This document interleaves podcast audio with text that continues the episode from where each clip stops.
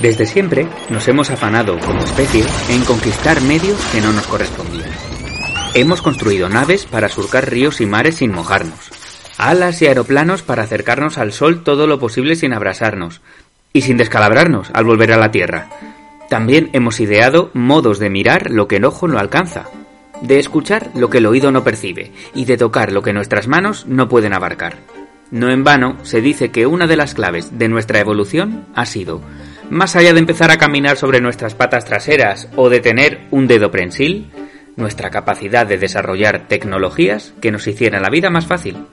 No ha habido ninguna otra especie en el mundo tan consciente de sus limitaciones anatómicas y al mismo tiempo tan hábil para intentar paliarlas. Por cierto, que tecnología y técnica son palabras que vienen, como no, del griego. Tecné significa arte, y la verdad es que algo de artístico, de poético, si me apuráis, sí que hay en nuestra atávica obsesión por alcanzar lo que las leyes de la física, nuestras limitaciones corporales y nuestro sentido común se empeñan en apartar de nosotras. Soy Miguel Papinó y esto es Grieguerías. Empezamos.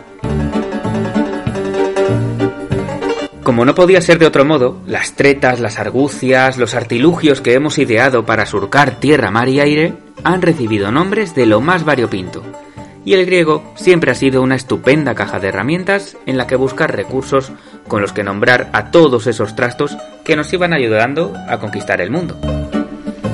La palabra de nuestra grieguería de hoy, escafandra, es un ejemplo inmejorable de esas ganas de nombrar helénicamente las locuras que de vez en cuando surgen de las mentes aventureras. En este caso, esa mente aventurera le pertenecía a Jean-Baptiste de la Chapelle, un sacerdote francés que entre misa y misa también hacía sus pinitos como inventor.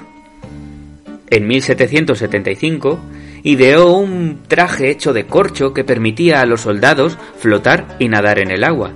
De ese modo, las milicias podían vadear cursos de agua con relativa facilidad y sin necesidad de embarcaciones, en un mundo en el que los puentes todavía escaseaban.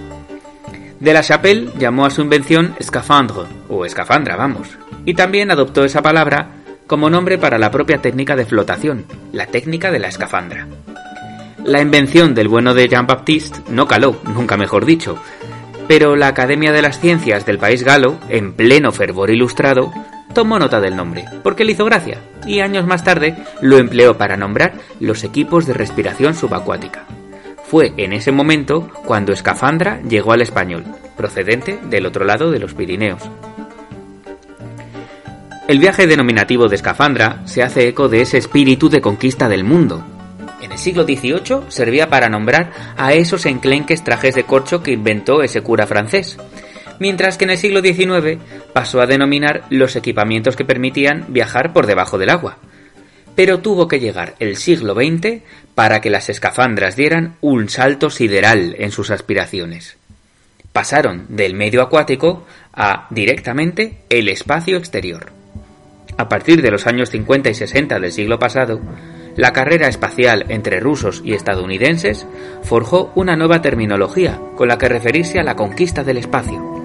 Y en muchos casos se trasvasaron términos de otros ámbitos, como la navegación o el buceo, por ejemplo. Uno de los principales exponentes de esto fue precisamente escafandra, que pasó a usarse para referirse a los trajes con los que los astronautas dan sus paseos espaciales. La analogía entre la escafandra del buceo y la escafandra espacial reside en la capacidad de ambas por mantener la presión atmosférica de quien las porta tan constante y apartada del medio exterior como sea posible, ya sea ese medio las procelosas aguas del océano o las abismales inmensidades interplanetarias. Llegadas a este punto seguro que os estáis preguntando lo mismo que yo. ¿Cuál es el significado etimológico de esta escafandra? Pues bueno, es bastante fácil de rastrear, porque la verdad es que esta palabra está compuesta de dos partes muy claritas, escafo y andra.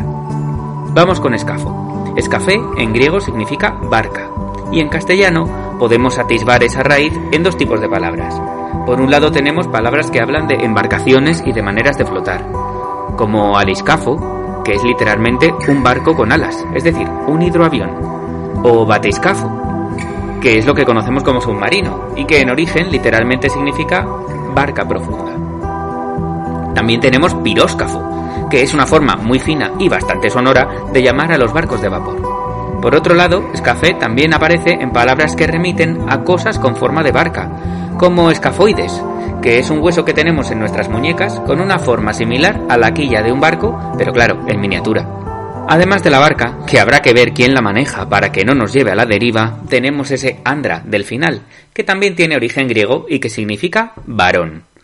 Los ecos de esta raíz quizá nos resuenen con más fuerza que los de escafé, porque se intuyen en palabras de significados más transparentes, como andrógino, andrógeno, misandria, que es el odio a los varones y que está muy relacionado con la androfobia. También tenemos el andrólogo, que es el que espera en su consulta a los hombres cis cuando empezamos a sufrir dolencias, como por ejemplo la andropausia.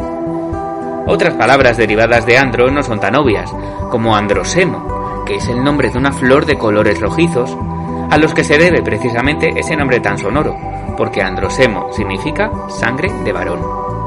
Y bueno, no podemos olvidarnos de todo lo alejandrino, desde versos hasta culturas y faros legendarios, cuya denominación procede del nombre de Alejandro, en griego Alexandros, que está compuesto de Alexein, que es un verbo que significa defender o proteger, y Andros, nuestro Andra, nuestro varón. Vamos, que Alejandro significa el protector del varón. Queda claro que una escafandra es ni más ni menos que un varón barca, Vamos, que Jean-Baptiste de la Chapelle tampoco se devanó los sesos demasiado con la palabrita en cuestión para nombrar sus trajes de corcho flotantes. Sin embargo, a mí, que he nacido 300 años después de nuestro cura inventor, me chirría un poco la palabra. Hablamos de hombres barca, sí, pero de hombres andros, es decir, en el sentido más varonil de la palabra, y no de anthropos, que sería la palabra griega para referirnos a cualquier miembro de la especie humana.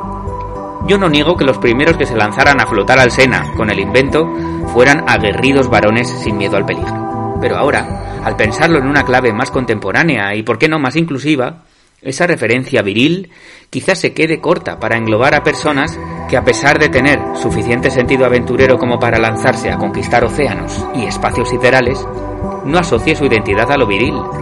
Así que, antes de despedirme, os lanzo una propuesta. ¿Qué tal os suena escafántropia? Vale, sí, lo sé. A estas alturas tiene pocas papeletas de ganar la partida escafandra, que tiene un significado tan fijado que su referencia a la testosterona ya ha quedado por suerte bastante difuminada. Pero no está de más pensar en los orígenes de las maneras de nombrar actividades tradicionalmente asociadas a los varones, y en lo buena señal que es que al menos al caer en la cuenta de su origen etimológico, se vayan quedando obsoletas. Hasta la próxima grieguería.